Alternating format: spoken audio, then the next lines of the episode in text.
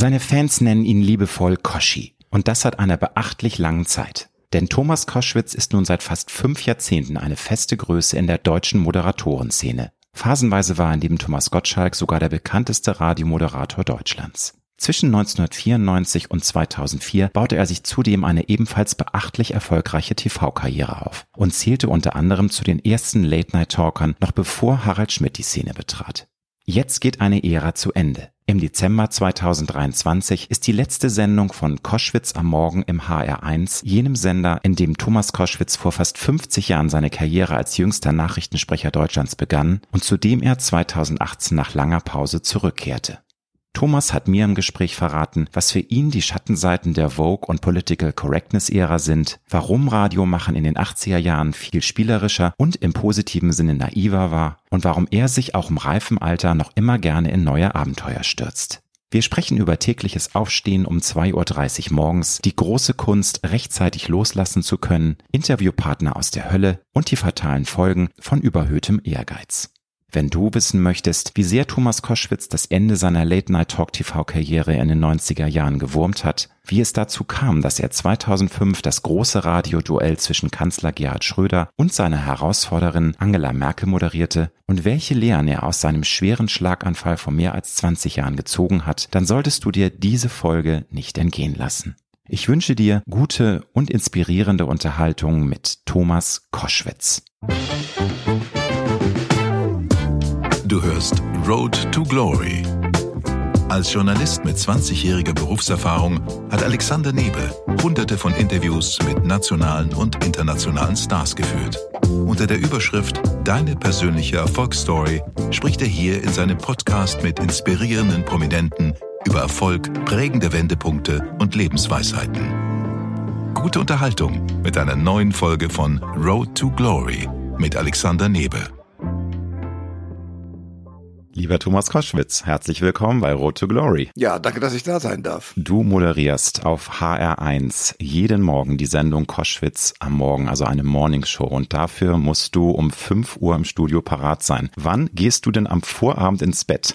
Das variiert, ist aber inzwischen so eingependelt um die 20. Stunde. Also entweder 21 oder eher 19, je nachdem, was da so los ist. Also das, das sagen wir mal, ausgedehnte Nachtleben in der Woche findet nicht statt. Ja, das ist, finde ich, dann schon auch eine Herausforderung. Das zeigt, dass du stark mit dem, was du beruflich tust, emotional verbandelt bist, dass du das aufs Opfer bringst. Weil ich finde, abends ist ja schon auch eine Quality Time. Man geht gerne auch mal vielleicht ins Theater, ins Kino, man trifft Freunde. Das ist ja mit diesem Job ein bisschen schwierig. In der Tat. Und meine Frau, meine Frau ist auch, sagen wir mal, diejenige, die mit dafür gesorgt hat, die gesagt hat, es ist jetzt gut. Ich höre ja am Jahresende auf und einer der Gründe ist dieser. Ein anderer ist, dass ich, als ich, äh, oder eigentlich immer im Radio, wenn ich irgendwas gemacht habe, habe ich gesagt, wenn, mache ich es äh, mit voller Kraft. Und meine Überzeugung ist halt, du kannst eine Frühsendung, gerade in der ARD, die an manchen Stellen schwächelt, kannst du nur machen, wenn du morgens jeden Tag da bist und wie so eine Art Möbel, nach dem Motto, ach guck, die sind wieder beieinander, sehr schön, dann kann ich da weiter zuhören. Und es hat ja auch funktioniert. Also insofern äh, ist das ein Weg, der, glaube ich, gar nicht anders machbar ist, aus meiner Sicht jedenfalls. Aber es ist einfach ein Commitment, das muss man sagen, wie du, wie du es eben schon erzählt hast. Man muss sich dann auch wirklich darauf einlassen und ist es wirklich sieben Tage die Woche? Nein, du hast doch auch mal freie Tage. Du kannst ja nicht da jetzt sieben Tage durchmoderieren. Es ist fünf Tage die Woche und Samstag und Sonntag sind aufgezeichnet. Gut, aber es ist volle Pulle und selbst wenn du dann am Wochenende mal später ins Bett gehen kannst, ist es ja fies, glaube ich, weil der Rhythmus dann ja total durcheinander gerät. Ja, man darf es nicht übertreiben. Also wenn du, wenn du anfängst dann sozusagen bis morgens um zwei irgendwelche Sachen zu machen von Samstag auf Sonntag, dann hast du, also in meinem hohen Alter schwer zu leiden. Und wenn du ähm, das jetzt mal so analysierst, würdest du sagen, dass dieses frühe Aufstehen deinem natürlichen Biorhythmus ganz gut entspricht? Oder ist das doch ein Opfer, in Anführungsstrichen, das du für den tollen Job aufbringen musst, weil du eigentlich kein Mensch bist, der gerne früh aufsteht? Dann ist es ja doppelt schwer. Nee, das stimmt. Aber ich stehe gerne früh auf. Also ich habe das, ähm, glaube ich, von meinem Groß Großvater, der das sozusagen vorexerziert hat. Äh, und ja, doch, also ich bin der frühe Vogel eindeutig. Auch wenn ich nächtens gesendet habe schon. Das ging auch, also ich kann es umstellen. Inzwischen ist mein, mein Biorhythmus, glaube ich, so einmal durch, dass er das aushält. Aber wenn ich es sozusagen ganz normal nehme, dann bin ich der Frühaufsteher. Und wie ist das, wenn du morgens so früh aufstehst? Hast du überhaupt schon mal Hunger? Wie ist das mit Frühstück? Ist das Frühstück erst dann in einer Pause mal angesagt, zwischendurch ein kleines Brötchen? Brötchen reinpfeifen oder bist du in der Lage, schon vor dem Sender dann irgendwas zu essen? Nee, nee, vor dem Sender nicht. Ich darf das eigentlich gar nicht laut sagen, aber es wird im Studio gefrühstückt. Und zwar, äh, also ich nenne das ja immer die kleine Frühstücks-WG, weil wir eigentlich da zu dritt sind. Also Simone und dann entweder Bastian oder Mattis und äh, eben ich. Und da wir die Dinge des Lebens besprechen und natürlich alle irgendwie ein Brot dabei haben oder ein Müsli oder jedenfalls Kaffee trinken, ist das wirklich Frühstück. Tja, so muss das auch sein, weil ich hätte mir es auch nicht vorstellen können. Ich habe gelesen, du stehst aktuell um 3.30 Uhr im Schnitt auf morgens und da würde ich auch irgendwie nach der Dusche nichts runterkriegen. Das ist dann ja wirklich straff. Na, also es ist manchmal sogar früher, 2.30 Uhr. Früher. Oh ja, mein Gott. Also, ja, also der Wecker klingelt um drei. Warum so früh? Weil ich erstens ganz gerne weiß, was in der Welt los ist und dazu das eine oder andere lesen möchte. Und zum anderen, weil ich eines hasse wie die Pest, nämlich gehetzt irgendwo hinzukommen. Thomas, du hast 1975 mit 19 Jahren als jüngster Nachrichtensprecher ever beim Hessischen Rundfunk angefangen. Weißt du eigentlich im Rückblick, ob es jemals, egal ob nun deutschlandweit oder weltweit, einen Kollegen oder eine Kollegin gab, die jünger waren als du? Also ich glaube, das ist doch weiterhin Weltrekord, oder? Ein 19-jähriger Nachrichtensprecher, sowas gibt's doch sonst ja, gar nicht mehr, oder? Das weiß ich ehrlich gesagt überhaupt nicht, weil ich mich da auch nicht drum gekümmert habe. Das ist auch erst hinterher mir klar geworden, dass ich so jung war, weil du musst dir Folgendes vorstellen. Ich habe immer ins Radio gewollt und hatte glücklicherweise eine Stimme, die ähnlich der ist, die ich heute habe. Jetzt ist sie natürlich ein bisschen älter geworden, aber ich klang sozusagen mit meinen 17, 18, 19 wie ein 40-Jähriger.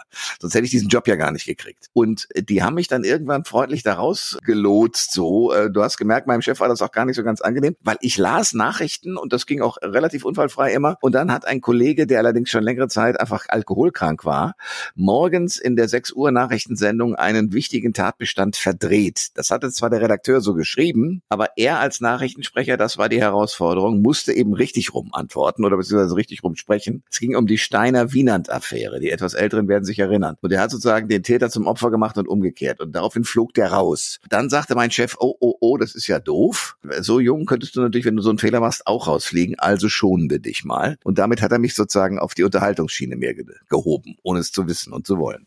Nun bist du einer der erfolgreichsten und bekanntesten Radiomoderatoren Deutschlands. Du hast auch eine sehr erfolgreiche TV-Karriere hingelegt, da komme ich aber später noch zu. Wenn du mit der langen Erfahrung und den vielen Jahrzehnten, die du in diesem Medium jetzt tätig bist, die Branche vergleichst, sagen wir mal nicht die 70er, aber so 80er und 90er und mit der Zeit, die jetzt ist. Was sind für dich da so die prägnantesten Veränderungen, die dieses Medium durchlaufen hat? Weil natürlich alle Medien verändern sich, aber Stimme bleibt Stimme. Da würde mich interessieren, was sind denn da so die krassesten Veränderungen in, in dem Bereich, den du so vergleichen kannst zu früher, zu den 80ern und 90ern? Wie lang ist dein Podcast? Hm, ähm, ich äh, würde gern mit dir so etwas über eine Stunde oder eineinhalb Viertelstunden, ja. aber versuche es doch zu komprimieren, so was dir ich ganz spontan es auf den vierstündigen Vortrag auf, auf wenige wir, Minuten. Wir machen jetzt Zeit, alles gesagt. Wir haben jetzt ein Gespräch ja. von vier Stunden vor uns. Okay, also es ist, es ist so, mhm. dass in den 80ern natürlich das gesamte Business sehr viel naiver, weniger durchstrukturiert und weniger besetzt war von Leuten, die vor allen Dingen mal BWL im Kopf haben, also wie kann man es möglichst effizient machen und die mehr das Radiospiel im Kopf hatten. Warum Radiospiel? Weil mein Chef damals zum Beispiel in den 80ern zwar auch sagte, okay, also hier, das war ja nicht so gut und das äh, könntest du schon besser machen, aber es herrschte ein großer Spaß im Haus und wir waren halt die Truppe, die äh, mit den eigenen Schallplatten unterm Arm in den Sender kamen und unsere Musik gemacht haben. Und es gab äh, zwei klare Regeln. Erstens, du fliegst raus, wenn du eine schlechte Sendung machst und zweitens, wenn du dich durch welchen Weg auch immer von einer Plattenpromoterin verführen und damit zu Platteneinsätzen verführen lässt, die nicht deiner redaktionellen Überzeugung entsprechen. Diese zwei Dinge, an die habe ich mich gehalten und dann damit war es gut und wir durften einfach machen, was wir wollten und äh, uns entwickeln. Wenn du heute in diese Branche kommst, äh, fallen zwei Dinge auf. Erstens, es gibt andere Medien, YouTube, äh, was TikTok, Instagram, ne? also, also da gibt's ja auch Live-Geschichten genau, etc. Das, mh. Ganz genau. Und du kannst dort, ohne dass dir irgendein Mensch, der sein Chef ist oder ihr Chef ist, dein Ding machen und dich ausprobieren ausprobieren und du hörst nicht als erstes die Scheren im Kopf, die leider in vielen Radiostationen dann sehr weit ausgebreitet wurden. Warum wurden Scheren ausgebreitet? Weil man irgendwann festgestellt hat, also das viele Gelaber in den öffentlich-rechtlichen ist nicht so doll. Die Privatstationen mit viel mehr Musikanteil kommen besser an, was zu dem fatalen Schluss geführt hat in den öffentlich-rechtlichen Radiostationen, oh, wir müssen kurz sein, äh, sonst hört uns keiner mehr. Und damit begann eine Selbstbeschneidung an der falschen Stelle. Ich bin nicht äh, dafür, dass man in einer Musiksendung Sendung alle totlabert, aber ich bin sehr dafür, dass man gute Inhalte herstellt. Und genau das ist, weil dann sozusagen die Schere im Kopf so groß wurde bei vielen, an vielen Stellen eben kaputt gemacht worden. Ja, und das, was, was ich auch über dich gelesen habe, was du ja auch sagst, gerade wenn junge Menschen davon träumen, ins Radio zu gehen, sagst du, seid mutig, seid angstfrei, macht euch nicht selbst so viel Reglementierung. Du hast schon gesagt, bei YouTube, bei anderen äh, Formaten, da kann man ja frei Schnauze reden. Würdest du sagen, dass es auch tatsächlich einer der Nachteile der aktuellen, sagen wir mal, Political Correctness Zeit ist, der Vogue-Welle, dass man eben immer mehr aufpassen muss,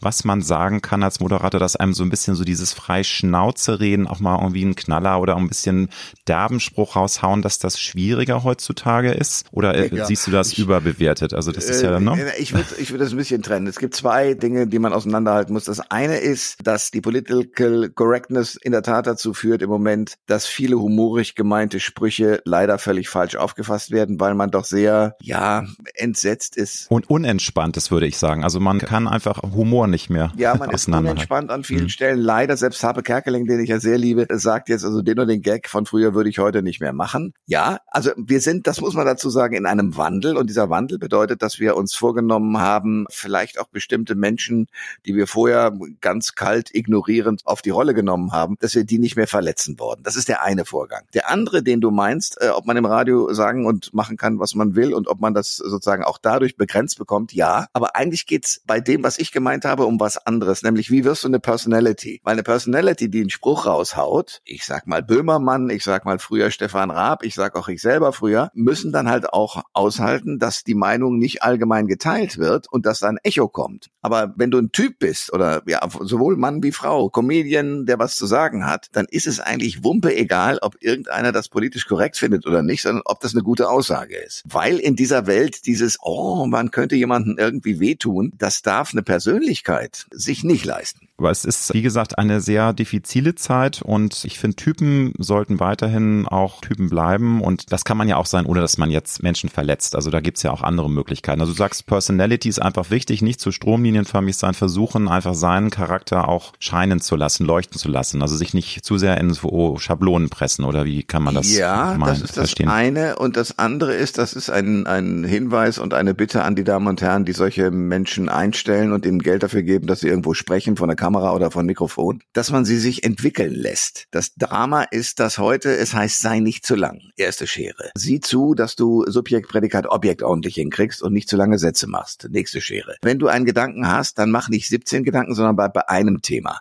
Nächste Schere. Und so gibt es zig Überlegungen, die allesamt richtig sind. Aber wenn du als allererstes hörst, was du nicht machen sollst, dann sagst du dir, ich werde Schreiner. Nun ist die Medienszene wirklich in einem großen Umbauprozess, in einem Umbruch. Da muss man sagen, das Print ist da der ganz große Verlierer. Die verlieren zunehmend an Bedeutung und auch an Auflage. Auch das lineare Fernsehen muss kämpfen, muss sich gegen Streaming und äh, Mediatheken zur Wehr setzen. Ich finde, das Radio ist da noch relativ gut bei weggekommen. Natürlich gibt's auch da ein paar äh, Prozentpunkte Marktanteilverlust, aber Radio gehört für, also für mein Empfinden von den in Anführungsstrichen alten Medien immer noch zu dem Medium, was weiterhin super funktioniert. Wie erklärst du dir das? Ist es einfach eine Sache der Gewohnheit? Weil natürlich kann man ja auch Radio über ein Smartphone Smartphone hören. Aber viele Menschen lieben es weiterhin, morgens das Radio in der Küche anzustellen. Und das gehört irgendwie dazu. Und das machen auch junge Leute. Also wie ist da deine Beobachtung, dass die alte Tante Radio immer noch so quicklebendig ist und immer noch bei den Medien so mitmischt? Ich glaube, das hat einen ganz einfachen Grund. Es ist nämlich eigentlich in der Grundkonstruktion wahnsinnig simpel. Man hört einen Menschen, der einem anderen Menschen etwas erzählt, also eine Geschichte hat. Und es, mehr ist es nicht. Und im Fernsehen äh, wird überlegt, äh, siehst du gut aus? Hast du die richtige Körperform? Plattform? Äh, ist das Schnittbild schnell genug? Äh, hast du die richtige Botschaft? Wie kannst du einen Earcatcher machen?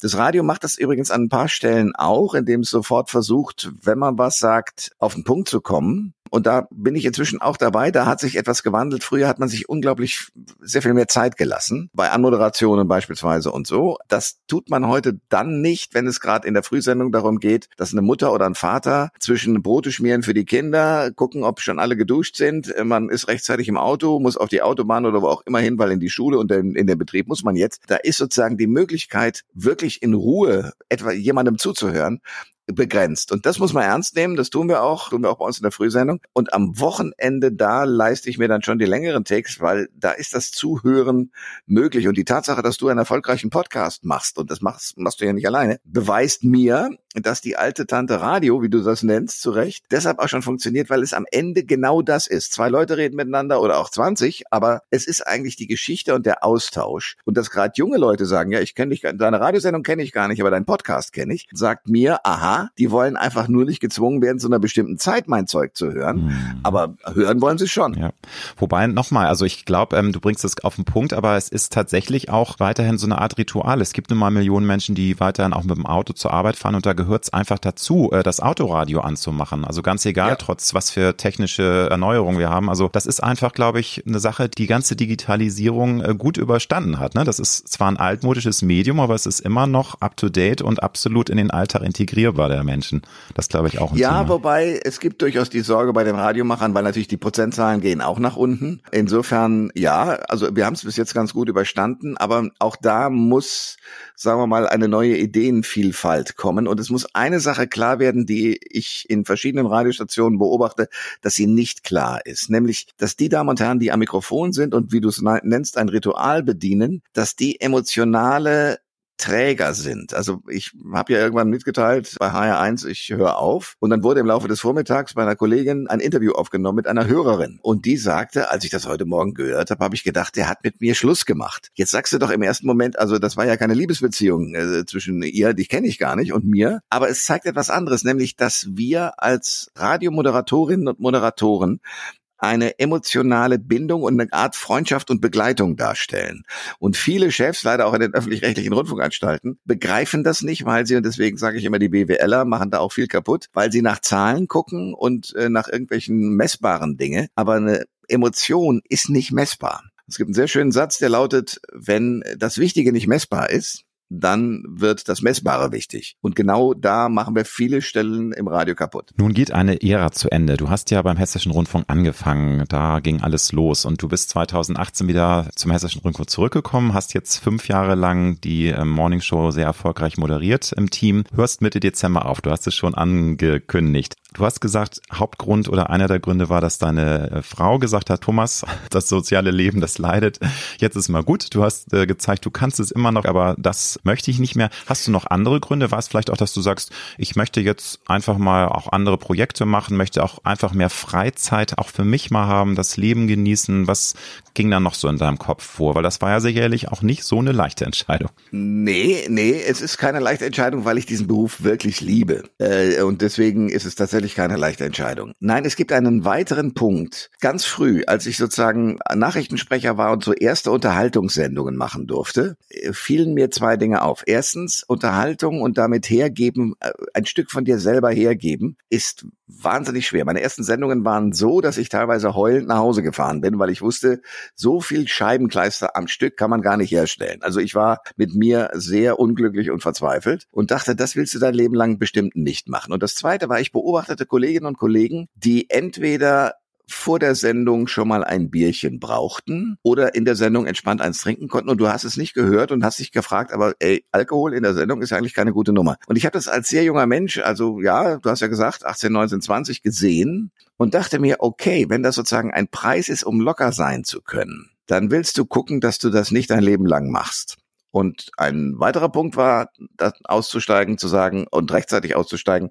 Ich gucke so vielen Leuten zu, äh, sei es beim Sport, sei es bei uns in der Branche, wo auch immer, die nicht loslassen können, obwohl man merkt, es wäre ganz schön, wenn sie jetzt loslassen würden. Und da habe ich mir gedacht, in diese Gefahr würde ich gerne nicht geraten. Finde ich toll, weil das ist ja auch ein, ein Zeichen von großer Charakterstärke, wobei man will niemand verurteilen. Also wenn Menschen einfach nicht loslassen können, das ist menschlich, da Absolut. Äh, sind die Menschen einfach verschieden, ne? Genau, ja. ne? Aber ich, also kann ich nur sagen, Chapeau, weil das bedarf ja auch einer sehr großen Selbstreflexion und auch einer Stärke eben zu sagen, ich äh, möchte es auch aus diesem Grund nicht mehr, weil ich eben auch gerne möchte, dass mich meine Fans dann auch auf der Höhe irgendwie in Erinnerung behalten und ich nicht dann so langsam immer schwächer werde und immer mehr Quatsch erzähle oder das, das ist ja auch so ein Punkt, glaube ich, ne? Ja, es gibt auch vor allen Dingen so entwürdigende Situationen. Ich bin nicht befreundet, aber ich mag ihn sehr mit Carlo von Tiedemann. Und der bekam nach einer Sendung jetzt vor ein paar Wochen mitgeteilt, dass das seine letzte gewesen sei. Gut, der ist noch ein paar Tage älter als ich, aber das ist genau die Nummer, dass dann irgendwelche alerten Manager daherkommen, die einfach keine Empathie haben und so einem so einer Radiolegende mitteilen, das war's jetzt. Ich hätte ihm gewünscht, er hätte selber entschieden und ich hätte ihm gewünscht, dass er das, was er tatsächlich dann auch machen wollte, sich von den Hörern verabschieden hätte können. Das ist genau die Nummer. So eine Situation wollte ich nicht haben. Nun kann ich mir bei dir nicht vorstellen, du hast ja auch gesagt, du liebst das, was du tust und das ist ja ein ganz großes Geschenk, dass sich alle Menschen wünschen, einen Job zu haben, der sie wirklich auf ja. ähm, erfüllt und das Herz zum Glühen und zum Leuchten bringt. Ich kann mir nicht vorstellen, dass du ganz aufhörst. Bist du denn weiterhin dann auch in der Medienbranche ähm, tätig, äh, entwickelst Formate oder was ist dein Plan? Also was machst du, wenn jetzt der Mitte Dezember vorbei ist und du aufhörst? Also ich sag dir mal die Reihenfolge. Dann setze ich mich, um ein Bild zu verwenden, in den Schaukelstuhl und so nach zwei Wochen gucke ich mal, ob der auch wirklich schaukelt. Nein, ich glaube, dass ich natürlich die Finger nicht davon lassen kann. Es gibt eine Reihe von Projekten, es gibt eine Reihe von Menschen um mich herum, die sagen, ach, kannst du mir mal da helfen und dieses machen?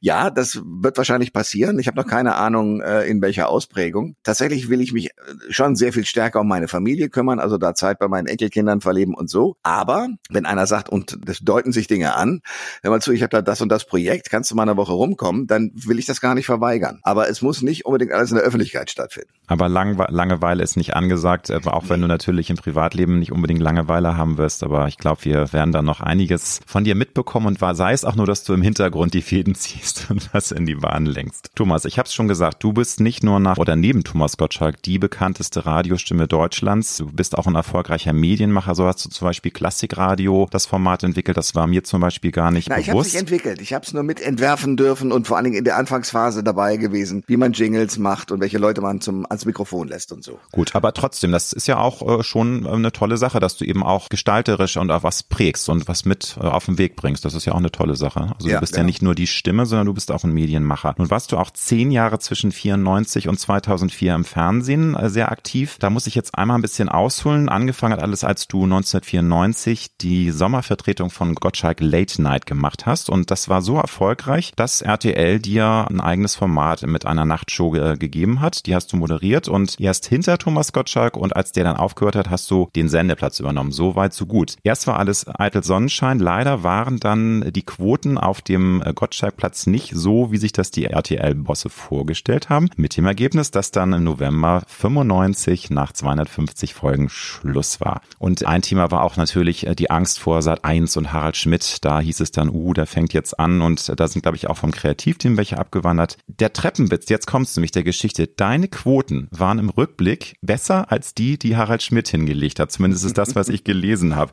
Ja, wie, so. wie sehr hat dich denn dann im Nachhinein diese Entscheidung gewurmt? Weil ich glaube, das war natürlich, du würdest ja lügen, wenn du sagst, das war alles ganz easy. Das war ja, glaube ich, eine der größten Enttäuschungen in deiner Karriere, weil es lief alles super. Du hast da was aufgebaut, du warst ein Pionier dieses Formats und dann heißt es auf einmal, ach Herr Koschwitz, nee, also die Quoten sind nicht so, tschüss. Also das ist ja schon ja. ein Schlag von von Bug. Ja, aber der Schlag ging ein bisschen anders. Also es war tatsächlich nicht die Quote, äh, zumindest nicht als Hauptargument, sondern es ist, äh, du hast es ja richtig gesagt, ein Teil des Kreativteams, und zwar ein sehr großer, ging eben zu Harald Schmidt. Die Firma, die dann später Brainpool hieß und heißt, äh, hat das sozusagen so gemacht. Und ich bin eigentlich dran schuld, dass es Brainpool gibt, weil ich sozusagen die, die Grundformation miterlebt und geformt habe. So. Und die gingen aus Vertragsgründen und aus wirtschaftlichen Gründen, die man gut verstehen kann. Menschlich ist es halt wirklich schwierig, aber aus wirtschaftlichen Gründen gingen die zu Sat 1. Dort hatten die mehr Freiheiten. Fred Kogel, der damalige Chef, hat ihnen ganz andere Dinge zugesagt. Und das bedeutet aber im Umkehrschluss, dass meine Kreativtruppe jetzt sich neu gestalten musste. Und da habe ich gemerkt, dass mir das Format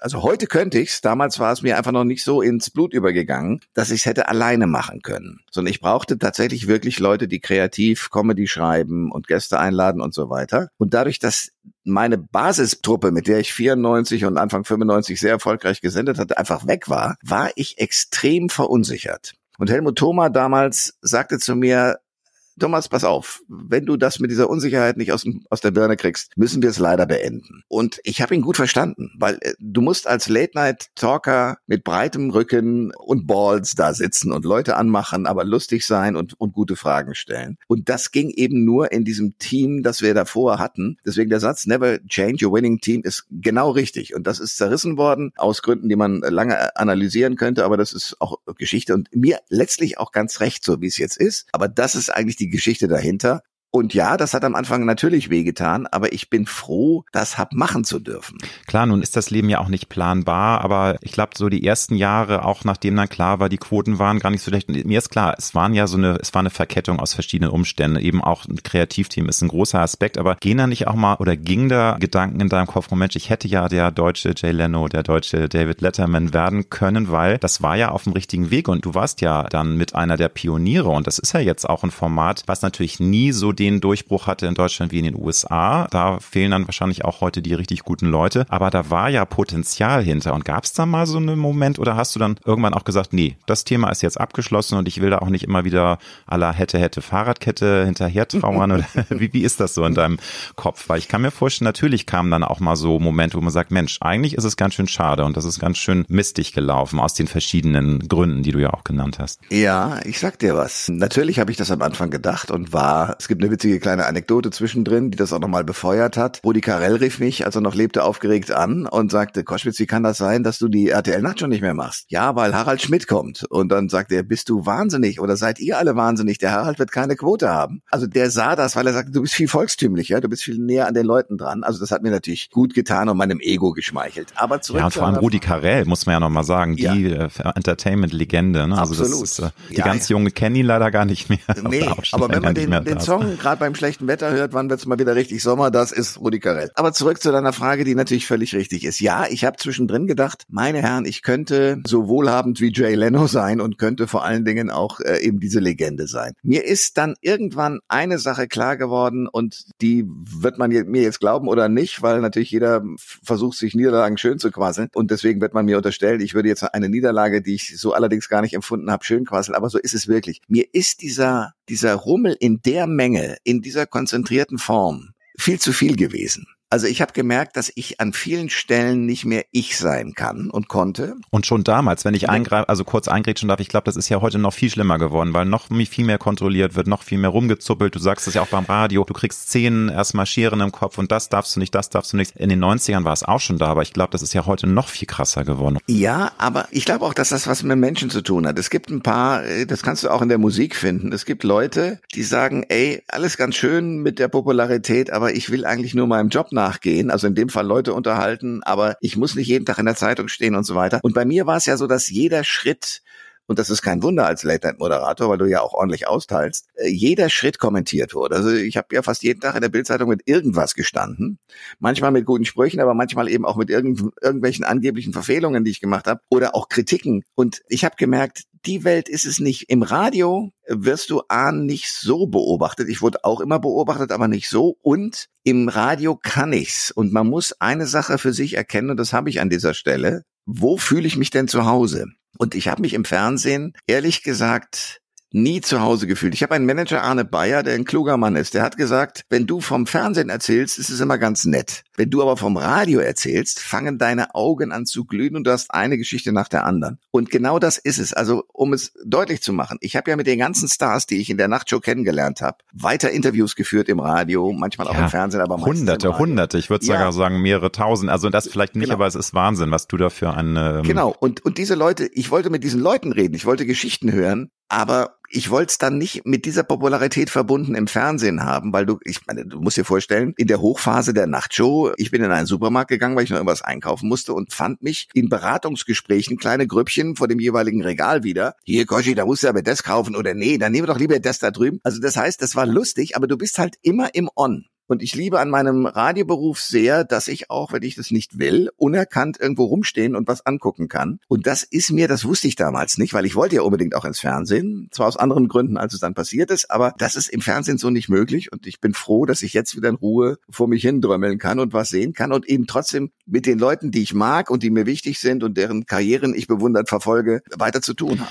Nun bist du ja ein Entertainer, du bist ein Unterhalter, du bist auch rhetorisch toll, also da viele lieben dich auch für deine Sprüche. Was ich aber auch spannend finde, dass zur Bundestagswahl 2005 der von dir moderierte Radiogipfel mit dem damaligen Bundeskanzler Gerhard Schröder und der Kanzlerkandidatin Angela Merkel moderiert wurde und der fand auch große Beachtung. Du hast, das war glaube ich so, dass ähm, das gesamte Interview dann von 45 der wichtigsten privaten Radiosender zeitgleich ausgestrahlt wurde. Du hast da, glaube um die 15 Millionen Zuhörer erreicht Hat dir das nicht irgendwie auch Lust gemacht, dann mal mehr so Politgeschichten zu machen oder wie kam das überhaupt? Weil du bist ja, wie wir wissen, ein äh, toller Interviewer. Das ist auch eine Sache, die dich erfüllt. Aber wie kam das, dass du das Top-Radio-Duell des Kanzlers und der Kanzlerkandidatin moderiert hast? Das ist ja schon auch ein anderer Aufschlag nochmal. Zumal in dieser, in, bei der etwas äh, nasalen so Feuilleton-Szene, die sagen, na ja, dann, da hat der Koschi ja jetzt den Aalschlag. Jetzt hat er mal was wirklich Anspruchsvolles gemacht. Du weißt, was ich meine. Ne? ja, absolut. Ich weiß, was du meinst. So, diesen Ritterschlag hatte ich aber schon vorher. Und zwar, weil ich für N24, äh, heute heißt der Sender Welt, eine tägliche Polit-Talkshow hatte. Und da habe ich sozusagen die gesamte Berliner Blase kennengelernt, von Schäuble über damals Guido Westerwelle, als er noch lebte und wie sie alle hießen. Und ich habe die befragt, es gab zu der Zeit ein Parallelprogramm von NTV mit Sandra Maischberger und wir beide hatten sozusagen Larry King als gedankliches Vorbild, der das ja für CNN jahrzehntelang gemacht hat. Brillant. Den habe ich übrigens mal kennenlernen dürfen. Großartiger Mann. Und das habe ich die ganze Zeit gemacht und hier kamen mehrere Dinge zusammen. A, kannten alle, die das damals entscheiden mussten, in den privaten Radiostationen auch. Ich meine, immerhin 45 Programmdirektorinnen und Direktoren mussten da ja nicken. Alle kannten mich durch die Nachtshow natürlich und wussten also Fragen stellen kann er. Dann wussten einige, dass ich natürlich auch mit den ganzen Politikern kann. Schröder kannte ich nicht. Merkel hatte ich vorher schon mal kennengelernt. Also insofern wusste ich auch, was ich mich einlasse.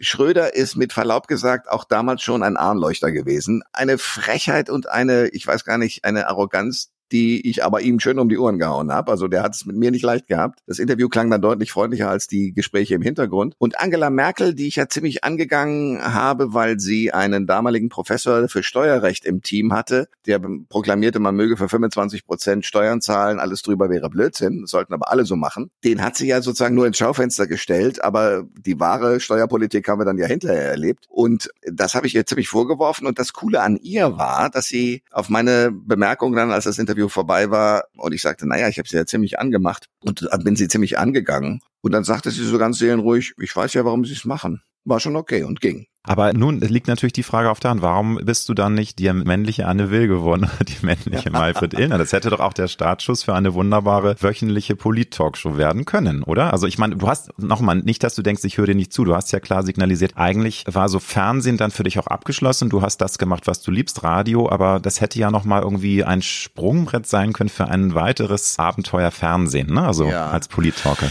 Ja, da kamen zwei Dinge zueinander. Einmal, ja, das hätte sein können, ich glaube, dass die Entscheider Entscheider mit mir, also die ARD-Entscheider, weil du sagst, Anne Will und äh, Ilner und so weiter sind ja in den öffentlich-rechtlichen, dass die gesagt haben, oh, jetzt mit dem vielen Privatradio- und Fernseheinsatz, ob der noch seriös genug und beim Publikum so wahrgenommen wird, ist die eine Frage. Die andere, das ging damals ziemlich durch die Presse, ich bekam 2002 einen Schlaganfall, also war richtig ausgenockt. Das heißt, da eine große Karriere im Fernsehen nochmal draufzusetzen, war tatsächlich gesundheitlich erstmal sehr schwierig. Und ich habe durch dieses Ereignis da wirklich auch begriffen, Schuster bleibt bei deinen Leisten, also Radio ist okay, Fernsehen scheint dir zu viel Stress zu machen, pass auf deinen Körper auf. Also das war eindeutig auch für dich ein Signal deines Körpers, weil natürlich wollte ich dich auch auf dieses Thema nochmal ansprechen. Du hast ja auch ein Buch drüber geschrieben. Nochmal zur Einordnung, das war im Oktober 2002, da warst du 46, hast einen Schlaganfall erlitten und das war wirklich heftig. Du warst drei Wochen lang im Krankenhaus, musstest wochenlang in die Reha. Das war ein mühsamer Weg wieder zurück ähm, zu dem Thomas, der du heute wieder bist. Also voll on point, weil einige Menschen leider, die erholen sich ja nie so richtig vom Schlaganfall. Die haben dann nie so mehr die Stimme und das hast du ja alles wunderbar wieder hinbekommen. Was was hat das mit dir gemacht? War das wirklich auch ein notwendiger im Rückblick Schuss vor den Bug, dass du eben auch gemerkt hast, Thomas, hör mehr auf dich, hör auf deinen Körper und äh, schon dich. Und das war jetzt eindeutig ein Warnsignal. Was hat das mit dir gemacht? Ich habe das Warnsignal wahrgenommen. Im ersten Moment,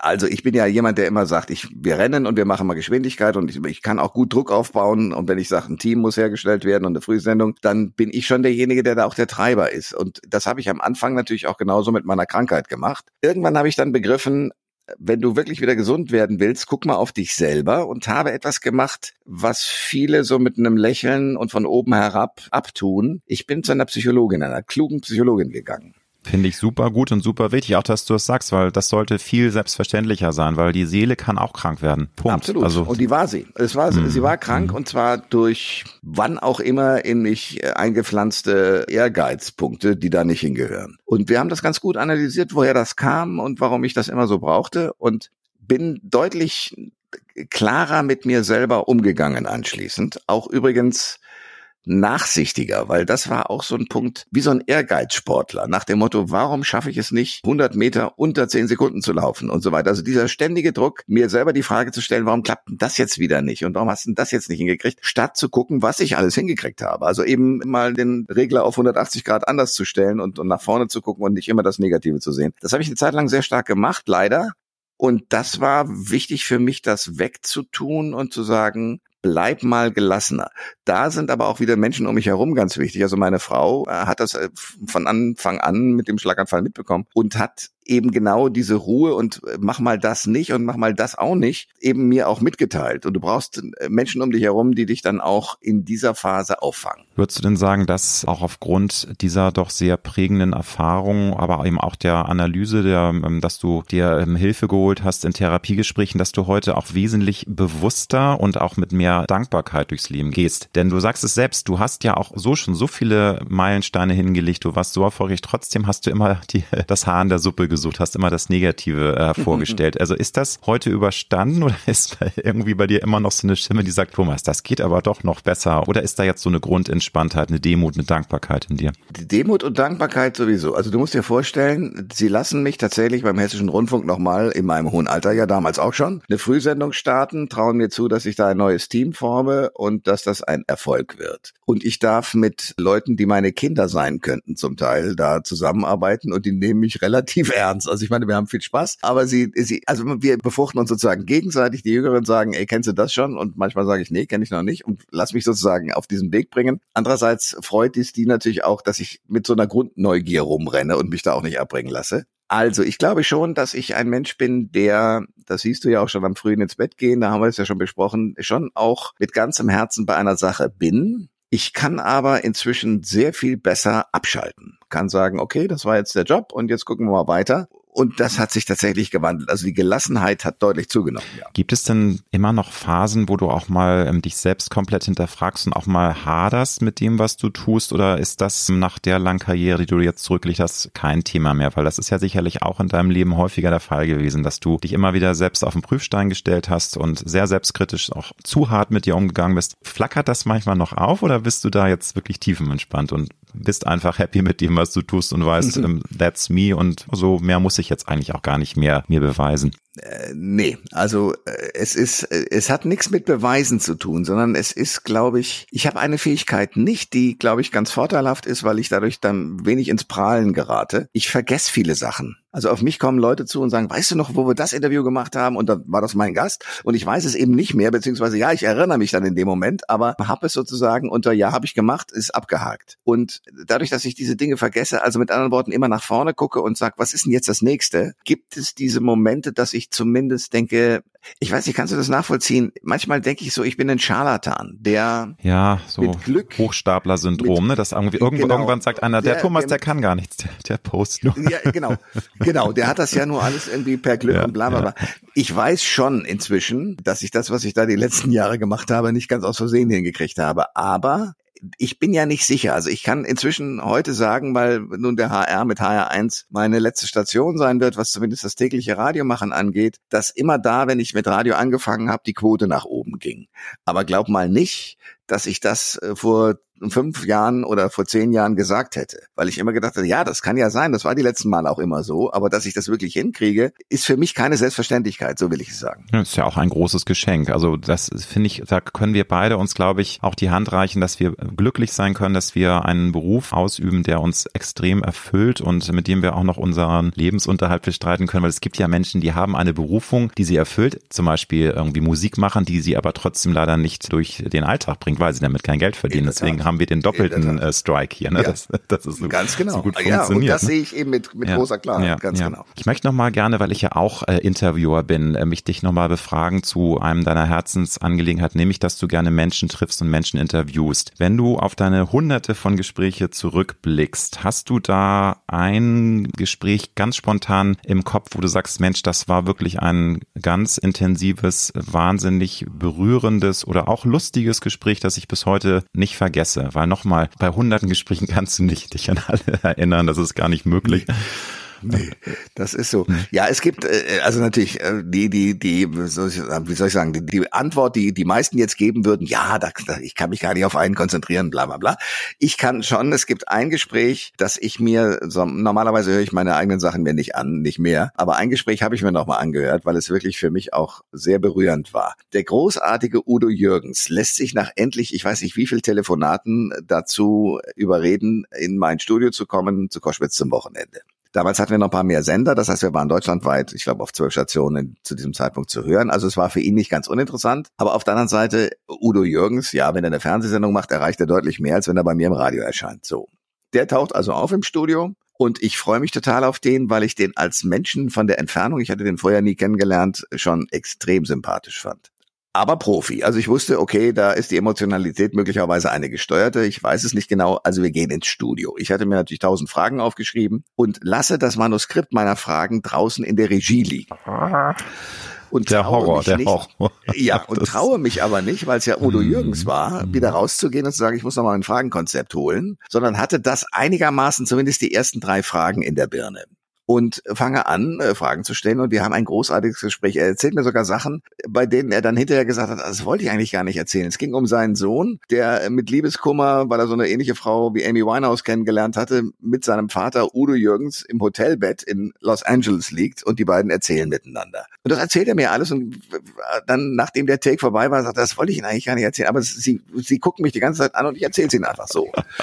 Und dann Du, das ist auch eine Gabe. Also das kann ich jetzt auch als Kompliment an dich rausgeben. Das hat ja einen Grund, lieber Thomas, weil dann hast du einfach eine große Empathie und wenn sich Menschen wohlfühlen und verstanden fühlen, dann öffnen sie sich auch. Das ist zumindest meine Erfahrung. Ja, klar. Also ich glaube, das ist eine, ist eine Gabe, die du hast und die ich vielleicht auch ein bisschen habe. Also das kann man, glaube ich, auch nicht unbedingt lernen. Man kann natürlich das verfeinern, aber du musst so dieses Grundgerüst haben, diese Empathie und des Zuhörens Könnens und sich einfühlen in andere Menschen. Genau, jedenfalls geht er mit mir raus und sagt, darf ich Sie mal in den Arm nehmen? Da sage ich, ja, na klar dürfen Sie das. Also er nimmt mich in den Arm und sagt, ich habe in meinem ganzen Leben schon zig Interviews gegeben, aber noch nie ein Ein-Stunden-Gespräch, ohne dass jemand eine Frage aufgeschrieben hat. Und dann habe ich im Stillen gesagt, okay, ich verrate jetzt nichts und habe das als großes Kompliment natürlich genommen und gut war's. Aber ja, da, und das Gespräch ist deshalb so, du hörst durch ein Schlüsselloch zwei Jungens zu, die sich zwar siezen, aber gut verstehen und eben, du hast nicht den Eindruck, dass es für ein Publikum ist. Und deswegen ist es so gut geworden. Und ja, finde ich ganz spannend, auch mit dem Manuskript nicht mehr mithaben.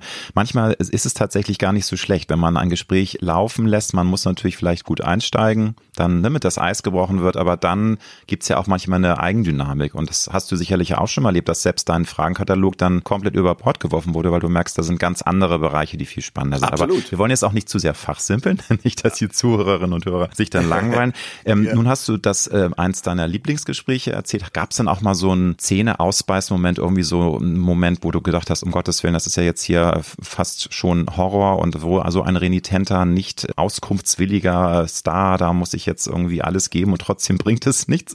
Oder hast du Glück gehabt und es ist nie so vorgekommen, dass du wirklich dachtest, Mensch, das war jetzt aber ganz schön mühsam und nervig. Doch, doch. Es gibt so Jungens, ein Beispiel ist DJ Antoine. Der tauchte bei mir im Studio auf und inzwischen weißt du ja, wie ich sozusagen Gespräche führe, nämlich so wie wir es beide machen. Und der baute in jeden Satz, den er beantwortete, den Titel seines neuen Albums ein und führte so den Champagner-trinken Gutgelaunten vor. Und das war ganz traurig, weil du bist, also ich bin an diesen Menschen nicht eine Sekunde rangekommen, sondern es war die reine Werbeveranstaltung. Das Gespräch war auch ein relativ kurzes. Wahrscheinlich ist es ein wahnsinnig netter Kerl, der was kann. Also der hat ja auch große Erfolge gehabt, aber er ist äh, in diesem Gespräch, da habe ich gedacht, das brauche ich gar nicht. Es gibt eine Reihe von anderen, auch im Fernsehen, wo ich extrem gelitten habe, aber da war es eher die Unerfahrenheit. Mir fehlt ein Name. Das ist bei der rasenden Menge Helmut Berger. Eine Legende, aber auch ein schwieriger Charakter. Ich glaube, da war es So. auch so ein bisschen eine Glückssache, wie der gute Mann drauf war. So, ich erzähle dir die Geschichte. Ich werde vorbereitet von meiner Redaktion und eine Woche bevor Helmut Berger zu mir in die Nachtshow kommen sollte, sehe ich ihn bei drei nach neun, wie er dem, den Kollegen da auf den Studiotisch pinkelt und denke, ach, du ahnst es nicht, was wird das furchtbar. Und habe sozusagen ein Fragenkonzept und so wie wenn du ein Pferd reiten sollst, von dem du weißt, es brennt durch, habe ich also den Typen an die Kandare genommen. Das Publikum hat sich totgelacht, weil die mitkriegten, da ist eine Spannung, aber ich lasse nicht los. Jede Antwort sofort eine neue Frage, sofort eine neue Frage und so weiter und habe den nicht rausgelassen und der hat alles ordnungsgemäß beantwortet, war hinreißend. Anschließend Fototermin und er nimmt mich so zur Seite und sagt, Thomas, was war denn los? Und sag ich, ja, ich war ein bisschen aufgeregt und ich wusste nicht, was, was sie machen werden und so. Ach Quatsch, das ist doch Show. Ich hätte dir doch alles erzählt. Und da habe ich gedacht, du Hirni, natürlich geht er mit mir als Mensch anders um als mit den drei nach neun Leuten, die ihn da vorgeführt ja, haben. Ja, ja, klar, Aber diese Erfahrung hatte ich damals nicht. Ich glaube, das können wir beide einfach als Interviewer feststellen, dass es immer wieder spannend ist, auch wie unterschiedlich die Energien sich so in Gesprächen entwickeln. Und da kann ich also auch nur sagen, es ist Wahnsinn. Du hast ja wirklich, ach, was den deutschen Markt angeht, glaube ich, alle großen Namen schon mehrfach gehabt. Ne? Also es, ich glaube ja. ja, ja schon, ich glaube tatsächlich.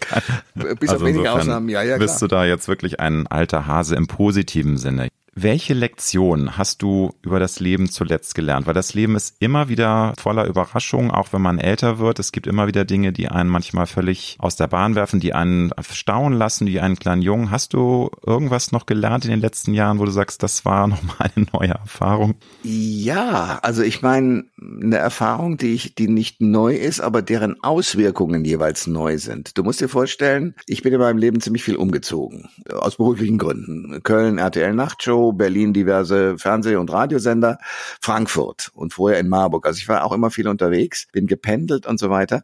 Und nochmal auch dann zu sagen, so, ich ziehe jetzt um von Berlin nach Frankfurt, um dort nochmal ein neues Projekt zu starten. Oder ich in Berlin, ich war bei einem der ältesten Sender dort, nach dem Motto, der große Mann kommt jetzt und macht altes Radio.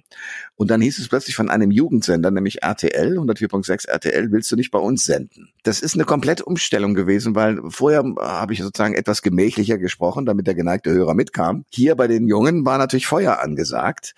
Und diese Umstellung mitzumachen und zu wissen, das kann jetzt auch richtig in die Hose gehen dieses Gefühl, nicht zu wissen, wo es hingeht, ist aber trotzdem zu machen. Das ist jedes Mal wieder eine Herausforderung.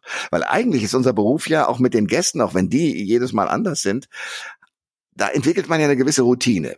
Aber wenn man sagt, so, ich wechsle den Ort, ich wechsle die Menschen, so mit dem Nachbarn meine ich damit und äh, die Zusammenhänge in dem, im Kollegenkreis, dann ist das ein Abenteuer. Und diese neuen Abenteuer immer wieder zu machen, gehört aber zu mir. Und das ist die Erkenntnis, die ich jetzt auch in den letzten fünf Jahren wieder gewonnen habe. Und dass ich, glaube ich, im Gegensatz zu vielen, die das so beruflich machen als Chefs, glaube ich, eine Sache ganz gut könnte. Ich war nie Chef von irgendeiner Truppe, deswegen äh, sage ich das im Konjunktiv, nämlich Teams bilden. Also Leute finden, deren Chemie gut zueinander passt und die dann daraufhin erfolgreich werden.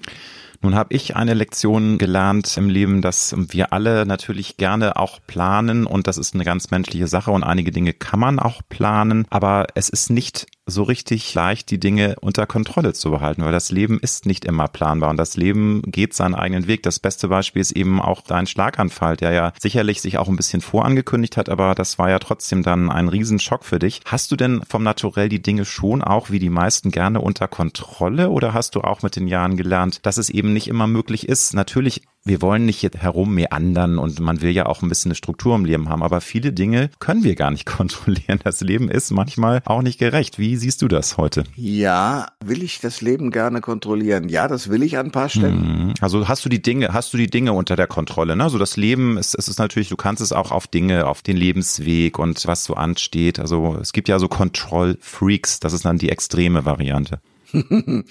also, ich glaube, dass ich das Leben und die Dinge um mich herum ganz gerne kontrolliere. Es ist eine Frage, welcher Druck bei mir ankommt, um irgendein Projekt fertig zu kriegen. Also wenn ich in eine Sendewoche gehe, in der ich weiß, oh Gott, es sind viele Ereignisse auch in der Welt, die hochspannend sind, aber leider auch anstrengend und, und äh, kräfteraubend, dann bin ich ganz froh, dass die Struktur steht und dann will ich alles unter Kontrolle haben. Wenn ich aber Zeit habe, merke ich, dass ich gar nichts unter Kontrolle haben will, sondern mir angucke, wie ist denn das? Aha, sehr interessant, schön. Na gucken, was daraus wird. Also da kann ich dann glücklicherweise sehr schön loslassen. Aber das ist, ist das neu?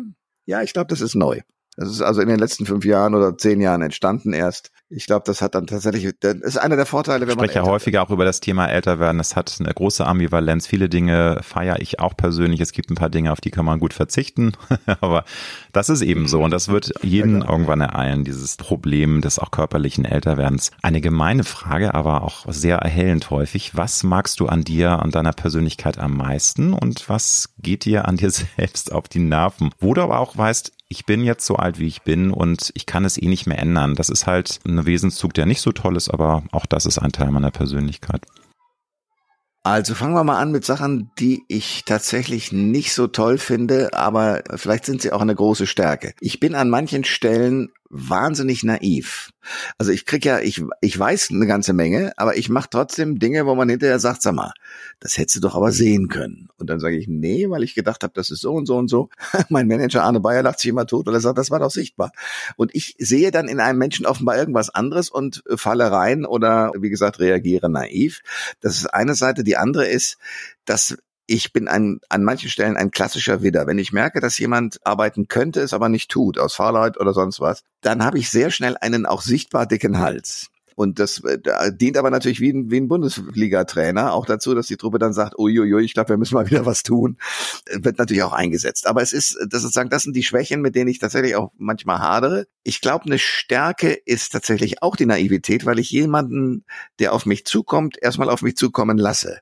Ich glaube, ich laufe mit relativ wenig Vorurteilen. Das ist was Wunderbares, weil Vorurteile gibt es in meinen Augen viel zu viel auf der Welt, aber auch ein Thema für sich. Was ich sehr schön finde, ist, dass dein Sohn Ja in deine Fußstapfen getreten ist. Der ist auch ein erfolgreicher Radiomoderator. Stimmt. Ist das häufig vorgekommen, dass er Rat bei dir gesucht hat oder war das gerade nicht Thema? Weil ich kann mir vorstellen, dass natürlich gerade, wenn man Nachwuchs von einem sehr erfolgreichen Mann ist, der dann auch noch in derselben Branche arbeitet, dass man sich da wirklich seine eigenen Lorbeeren verdienen möchte und gar nicht den Rat sucht. Oder war das anders bei deinem Sohn? Hat er dich häufig mal gefragt? Ähm also, das ist eine spannende Frage, weil das war ein Entwicklungsprozess. Du musst dir vorstellen, wir haben ja zwischendurch auch beim Berliner Rundfunk gemeinsam die Frühsendung gemacht. Also, das war kein leichtes Ding. Und zwar wollte ich das am Anfang nicht, weil ich gesagt habe, passt mal auf, Leute, das ist nicht mein Kollege, sondern das ist vor allen Dingen mal mein Sohn. Und wenn mein Sohn da irgendwie scheitert, dann bin ich daran schuld, wenn ich das sozusagen genehmigt habe. Das war nicht mein Vorschlag, aber es war eine Idee und die hat sich als wunderbar herausgestellt, weil die Leute haben ihn geliebt und lieben ihn nach wie vor, weil der natürlich dem alten Mann, der große Thesen in den Raum gestellt hat, einfach mal Paroli geboten hat so wie sich das sonst keiner trauen würde. Also insofern war das äh, dann eine Erfolgsgeschichte, aber das weiß man ja vorher nicht. Wenn du fragst, habe ich den, äh, hat er bei mir Rat gesucht? Nein, der hat bei mir, ich glaube, sich eine ganze Menge Sachen abgeguckt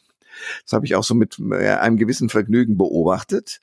Ich meine, der hat als kleiner Junge, das musst du dir vorstellen, wenn ich Musik zusammengestellt habe in meinem Keller, dann saß der da. Die Mutter sagte, der muss eigentlich ins Bett, aber er hat sich heimlich nochmal rausgeschlichen, saß da ganz leise, weil er wusste, wenn die Mutter ihn entdeckt, dann ist es vorbei. Ich habe ihn sitzen lassen und habe dann Musik rausgesucht und das hat er sich sehr genau angeguckt, was ich da tue. Und ich habe mir vorgenommen, was seine Leistungen gerade am Anfang anging, absolut mir ein Redeverbot zu erteilen, weil es gibt ja nichts Schlimmeres, als wenn der oberscheißenkluge Vater kommt und dir mitteilt, wie das Leben geht. Furchtbar. Also habe ich ihn machen lassen und habe dafür gesorgt, dass es ein paar Leute in seinem Umfeld und die hat er sich entweder selber gesucht und so zwei, drei konnte ich auch selber beisteuern, die mit ihm offen und ehrlich umgegangen sind, die aber eben nicht ihr Vater, äh, sein Vater waren. Und das hat, glaube ich, ganz gut funktioniert. Inzwischen ist er derartig gesettelt, macht viele Dinge deutlich besser als ich, analysiert an vielen Stellen in seinem Alter Dinge, die ich heute analysieren kann, aber er hat's jetzt schon. Also ich bin ziemlich äh, stolz. Aber hat er sich macht. denn auch mal wirklich ähm, ganz proaktiv an dich gewandt? Hat er dich gefragt? Äh, weil das war ja auch meine Ursprungsfrage, so dieses, äh, manchmal äh, sagt man dann, Natürlich könnte ich meinen Papa fragen, aber ich möchte meine eigenen Erfahrungen machen. Ich möchte auch gerne selber dann auch mal auf die Nase fallen und äh, gucken, wo es nicht funktioniert. Oder war das tatsächlich doch so, dass er auf dich zugekommen ist und dich äh, um Rat gefragt ja, hat? Ja, hm. in konkreten Fällen, wenn es zum Beispiel um bestimmte Interviews ging. Oder ich merkte, dass er ein ähnliches Personal bei bestimmten Fachfragen anrief und fragte, ob er die Nummer haben könnte. Da war mir dann klar, da hat er irgendwas gehört und hat das auch umgesetzt. Also der Rat ging dann sozusagen über meine Tätigkeit und die Reaktion war, dass er das auch so machen wollte. Inzwischen ist er darüber hinaus. Ja, aber das war in dem Zusammenhang selten. Äh, in Lebensfragen, also Dinge, die Vater und Sohn miteinander besprechen. Ja, da ist er häufig gekommen, hat gefragt, wie macht man das denn und so weiter. Aber in der Branche haben wir uns klugerweise, glaube ich, beide wenig mit irgendwelchen Vorschlägen und Ratschlägen äh, belästigt, sondern haben sozusagen unsere Beobachtungen ausgetauscht und äh, schallend gelacht. Und das reicht ja auch. Apropos Lebensratschläge, hast du ein Lebenskredo, ein Lebensmotto, das du immer gerne wieder mal zitierst oder das dir durch den Kopf geht. Ich weiß, es gibt viele, viele kluge Credos und schöne Sprüche und auch dadurch wird das Leben nie ganz eingefangen. Aber hast du spontan irgendein Credo, einen klugen Satz, wo du sagst, ja, das bringt das Leben so ein bisschen auf den Punkt, wie ich das sehe? Also ich habe diesen Satz so im Moment jetzt nicht parat, weil ich mit so Schlagworten eigentlich nicht rumhantiere. Was ich tue und was mir sozusagen immer wieder auffällt, ist, dass wir in einer Welt leben, die nach folgendem Ritual offenbar abläuft. Es gibt irgendwo äh, in Amerika ist es immer die Erfindung aus der Garage. Es gibt irgendwo eine kleine verschworene Truppe, die irgendwas ganz Erfolgreiches hinkriegen will. Sei es eine kleine Radiostation, ich habe äh, Sachen aufbauen dürfen, du hast Klassikradio erwähnt und so weiter. Und dann kommen, wenn etwas erfolgreich läuft, die BWLer und wissen es besser. Und das halte ich für eine Katastrophe. Es gibt so viele tolle Ideen und tolle Sachen und gerade im kreativen Bereich tolle Sachen, die dann in die Hand von irgendwelchen Managern geraten, die natürlich gewohnt sind, etwas effizienter zu machen, die aber keinerlei eigene Ideen und keine eigene Empathie haben. Und das finde ich furchtbar. Ich meine, die so kalt, die einfach kalte Zahlenmenschen sind, die nur die ähm, äh, ja, Früchte sehen und genau. die Analyse und ist das dann jetzt überhaupt rentabel und passt das, die gar nicht mit Wärme und Kreativität und diesen ganzen wichtigen Dingen reingehen. Äh, du, es gibt zig ja. Beispiele in der Geschichte. Guck dir den Anfang oder die Anfänge von Viva an. Eine kleine verpilzte Fernsehstation, in der äh, große Talente, wie sich später herausgestellt hat, angefangen haben, teilweise sehr dilettantisch zu wirken. Heike Makatsch ist heute ein internationaler Star. Stefan Raab Raab, ne? Stefan Raab war ja genau, auch bei Viva, ja, alle waren sie da. Ja. Das ist Wahnsinn. Ich hatte den Spind neben ihm, weil wir im selben Studio waren. Und diese Geschichten zeigen mir einfach, macht nicht große Institute alles, was zu groß ist. Und das ist so eine Überlegung und ein Credo, wenn du willst. Alle Dinge, die zu groß geworden sind, werden schwerfällig und viel zu viele Leute fangen an zu verwalten. Und die Verwaltung, wenn das erstmal losgeht, dass das Formblatt wichtiger ist als die Sendung. Und ich sage dir, in der ARD gibt es viele, viele Formblätter. Dann finde ich, ist es furchtbar. Du bist 67 und du wirkst auf mich, äh, zumindest in diesem kurzen Gespräch, wobei so kurz ist es gar nicht, als sehr ausgeglichener, als glücklicher Mensch, der, wir hatten das Thema schon, das liebt, was er tut, der mit einer Zufriedenheit auf sein bisheriges Leben zurückblicken kann. Wenn du zurückblickst, was sind da für dich die großen Schlüssel, die Essenzen, dass du heute mit 67 sagen kannst, I love my life, ich finde es toll, wie es gelaufen ist. Natürlich gab es auch Niederlagen, ich bin hingefallen, ich hatte große Enttäuschung, aber alles in allem war das schon gut, wie es war. Was sind da für dich die Essenzen, die Schlüssel gewesen, um das heute sagen zu können? Also ein Satz, den du von allen hören wirst, ist ja, das Wichtigste war, wie meine Kinder auf die Welt gekommen sind und ich war bei beiden Geburten dabei. Das ist, war sehr wichtig. Aber wenn du sagst für mich selber, ich habe zum Beispiel in der Schule schon Theater spielen dürfen, eine wichtige Hauptrolle.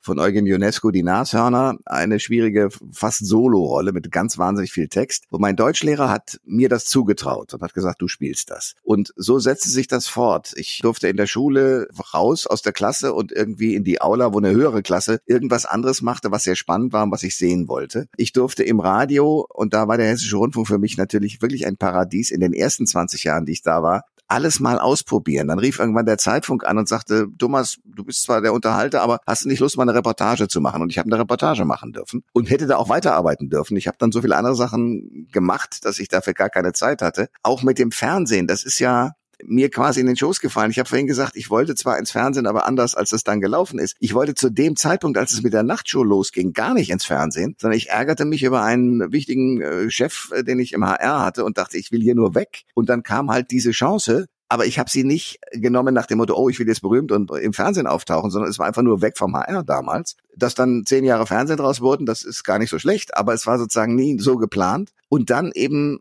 ich habe in Berlin eine, eine Radiostation aufbauen dürfen, die wirklich am Absturz war. RS2. Programmdirektor rief an und sagte, können Sie uns helfen? Und da war eine Traumtruppe. Heute sind das teilweise Programmdirektoren und hochtalentierte Leute, die einfach nur wie so bei einem Torbogen den letzten Schlussstein brauchten. Und der war ich dann. Und dieser Sender ist also tatsächlich auch wieder nach oben gegangen. Bis jetzt hier zu HR1, wo ich sagen muss, wie toll, dass ich mit, ja, deutlich jüngeren Leuten, als ich es bin, dieses Ding nochmal habe hinstellen dürfen. Das ist sozusagen als Blick wunderbar. Mal abgesehen davon, dass ich tollster Leute und Superstars für mein Gefühl habe kennenlernen dürfen durchs Fernsehen und dann auch später im Radio. Nun ist das jetzt das Thema das berufliche Zufriedensein, berufliches Glück. Wie würdest du es im Privatleben sehen? Weil das finde ich insofern auch sehr spannend, weil es gibt viele Menschen, die eigentlich von der Voraussetzung zufrieden und glücklich sein müssten, aber trotzdem das nicht so richtig hinbekommen, sich das Leben schwerer machen, als es eigentlich sein muss. Da würde ich auch gerne nochmal so deine Erfahrung und dein Resümee deines bisherigen Lebens erfahren, weil klar, Glück gehört auch, also da gehört eine Zufriedenheit im Beruf, dass man da happy ist, unbedingt dazu. Aber es gibt ja auch noch andere Faktoren, dass man einfach, ja, sich das Leben nicht schwer macht, dass man mit Leichtigkeit durchs Leben geht. Da muss ich zugeben, das wechselt bei mir auch, weil ich natürlich schon auch äh, manchmal Phasen habe, wo ich äh, Dinge durchdenke und denke, hui, wie wird denn das werden? Also guck dir die Welt an. Dann, und das fällt ja, das ist zwar einerseits Beruf, aber andererseits eben auch natürlich mein Privatleben.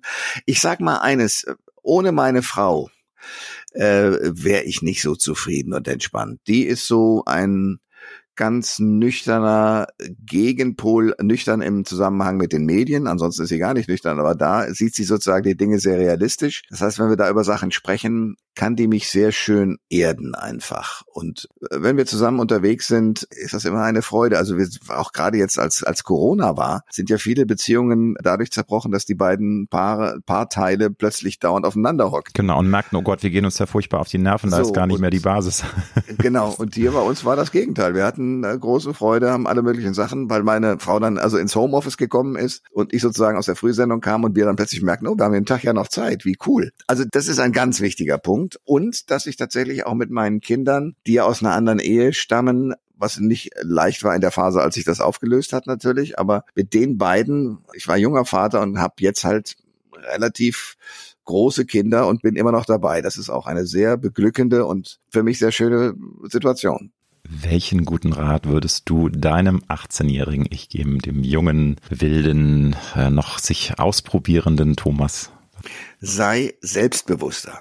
Demnach, also es hat bei dir manchmal gehapert, auch wenn man sich das gar nicht vorstellen kann. Ne? Wenn man so als super junger äh, Nachrichtensprecher anfängt, dann müsste man ja eigentlich denken, dass du schon damals auch ein gutes Grundgerüst hattest an Selbstbewusstsein. Nein, da habe ich sehr viel dargestellt an Selbstbewusstsein und ich meine es auch so, wie das Wort gedacht ist, nämlich sich selbst sein. Gar nicht den arroganten Angeber spielen, das habe ich häufig genug gemacht, sondern wissen, was ich kann. Das wusste ich mit 18 nicht. Ich war eigentlich in mir drin wahnsinnig unsicher. Thomas, ich wünsche dir eine tolle Restzeit beim HR1 bei Koschwitz am Morgen. Genieße das äh, bis Mitte Dezember und du hast ja schon anmoderiert. Trotzdem bist du ja noch lange nicht im Schaukelstuhl. Du wirst noch viele schöne Sachen machen. Mhm. Vielen Dank für das Gespräch. Ja, ich danke dir.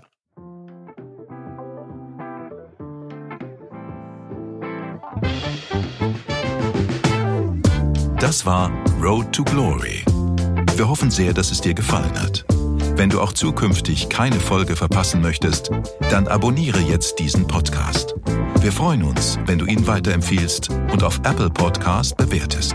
Du hast Anregungen oder Vorschläge für zukünftige Gäste? Dann schreibe bitte an mail at alexander-nebe.com. Bis nächste Woche.